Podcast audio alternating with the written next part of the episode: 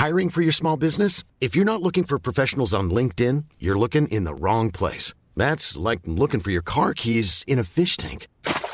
LinkedIn helps you hire professionals you can't find anywhere else, even those who aren't actively searching for a new job but might be open to the perfect role. In a given month, over 70% of LinkedIn users don't even visit other leading job sites. So start looking in the right place. With LinkedIn, you can hire professionals like a professional. Post your free job on linkedin.com slash people today.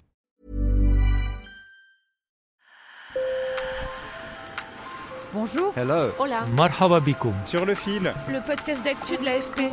des nouvelles choisies pour vous sur notre fil info. En France, au moins 2800 enfants dorment dans la rue chaque soir, selon la Fondation Abbé Pierre, un chiffre record que l'association pense même sous-estimer.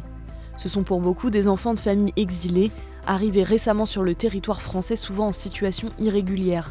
Elles se retrouvent sans aucune ressource et sans aucun droit, sur fond de crise du logement et de l'hébergement d'urgence. Sur le fil est allé à la rencontre de familles d'exilés qui campent en plein centre de Paris et des bénévoles qui les aident. Sur le fil. Là, sur le, sur le campement ici, il y, a des- il y a une dizaine d'enfants entre, je dirais, 4 et 12 ans. Nous sommes au cœur de la capitale, au pied de Notre-Dame de Paris, tout près d'une école. Comme l'explique ce parent d'élèves lui-même bénévole, chaque soir, des dizaines de tentes occupées par des migrants et leurs enfants sont montées pour être démontées le matin suivant. En plein hiver, des parents et professeurs de l'école s'organisent pour leur apporter de la nourriture et des vêtements. On est juste humain et on refuse ce qu'on voit et d'accepter la situation de laisser des enfants dormir à la rue.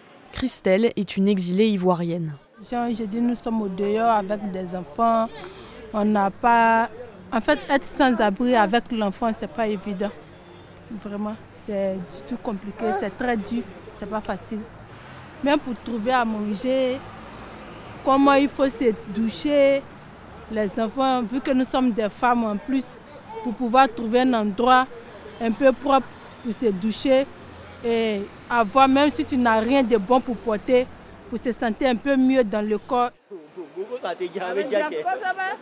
Les habitants de ce campement sont en majorité des Ivoiriens, rencontrés par l'AFP une froide nuit de novembre. Moussa est arrivé en France il y a sept mois avec sa femme enceinte. Bon, on appelle 115 souvent même. Bon, souvent tu appelles même à 6h, 7h et il n'y a pas de place. Chaque soir, il y a 2800 enfants qui sont refoulés par le 115. Manuel Domergue, directeur des études à la Fondation Abbé Pierre. Ça veut dire que c'est des enfants dont les parents ont appelé le 115 pour avoir un hébergement d'urgence pour la nuit même et que le 115 leur a dit désolé, on n'a plus de place. Euh, donc c'est des enfants qui vont passer la nuit euh, dehors, dans une voiture, euh, sous une tente, dans des conditions très difficiles.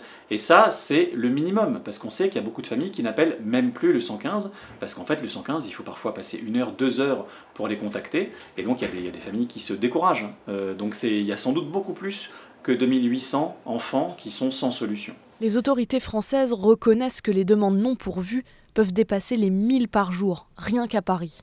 Les familles concernées sont très pauvres et en très grande majorité des exilés, arrivés sur le territoire français récemment. En fait, il y a quelques années, quand des enfants euh, avaient des parents qui appelaient le 115, il n'y avait pas forcément une réponse tout de suite, mais il y avait une réponse assez rapidement. C'était quand même exceptionnel. Euh, ce sont les vulnérables parmi les plus vulnérables. Et donc, autant il y, avait, a toujours eu hein, des adultes euh, à la rue, mais voir des enfants et autant d'enfants qui restent à la rue parfois pendant des semaines, des mois, ça c'est quelque chose d'assez inédit. Plus de 130 000 demandes d'asile ont été déposées en France auprès de l'OFPRA l'année dernière, soit une progression de 27,2% en un an. Et moins d'un tiers d'entre elles sont acceptées. Mais les déboutés et ceux qui attendent des décisions restent dans l'Hexagone, sans accès au logement social ni à d'autres prestations.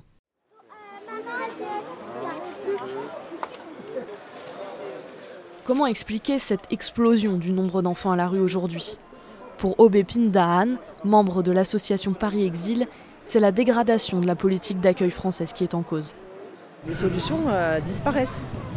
Et avec euh, les familles qui sont expulsées, euh, les centres d'hébergement qui ferment, les, les nuitées de 115 qui diminuent, on peut que avoir plus de familles à la rue. C'est c'est mathématique en fait.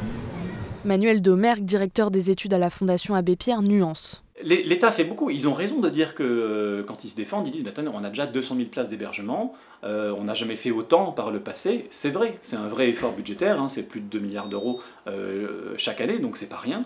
sauf que l'État a l'obligation légale d'héberger toute personne en détresse. Et donc ça ne suffit pas de dire on fait déjà beaucoup, il faut faire plus. La France a les moyens de ne pas laisser des enfants à la rue. Ce pas des dépenses extravagantes, on parle de quelques millions d'euros en plus ou en moins, ce phénomène ne touche pas que les demandeurs d'asile, alors que la population française s'appauvrit, 15% des Français sont pauvres selon l'INSEE, et que le pays fait face à une crise aiguë du logement. Les premières victimes de cette situation, qu'elles soient étrangères ou françaises, sont les femmes seules avec enfants, selon le Secours catholique. Cette mère d'une fille de deux ans, rencontrée sur le camp, n'a pas souhaité donner son nom. Elle alerte. Jusqu'en décembre, il va faire beaucoup froid. Donc on demande à la France de le gouvernement français de faire quelque chose pour les enfants qui sont dehors, qui vont à l'école. Dans un courrier, une soixantaine de députés, principalement de l'Alliance de gauche NUPES, mais aussi quelques représentants de la majorité présidentielle, ont plaidé pour la création de 6 à 10 000 places d'hébergement supplémentaires. Début octobre, six grandes villes françaises, dont Paris et Lyon, ont annoncé un recours contre l'État pour réformer un système national d'hébergement d'urgence jugé défaillant. Questionné sur le sujet, le ministre des Familles et des Solidarités n'a pas répondu à l'AFP.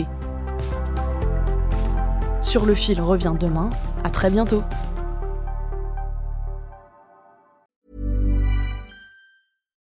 Why don't more infant formula companies use organic, grass-fed whole milk instead of skim?